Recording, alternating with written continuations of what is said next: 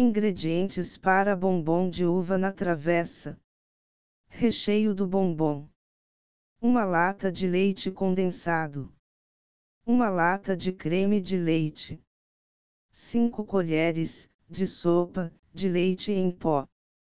50 ml de leite. 500 gramas de uva. Ganache. 250 gramas de chocolate ao leite.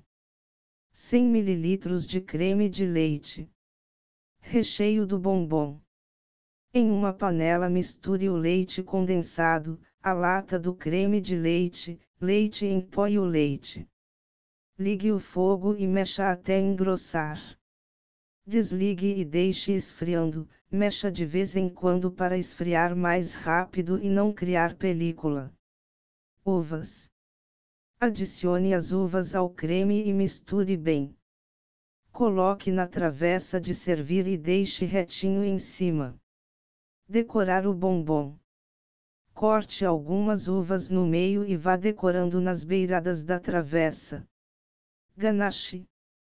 Leve ao micro-ondas um recipiente com o chocolate e os 100 ml de creme de leite de 15 em 15 segundos até que fique bem derretido.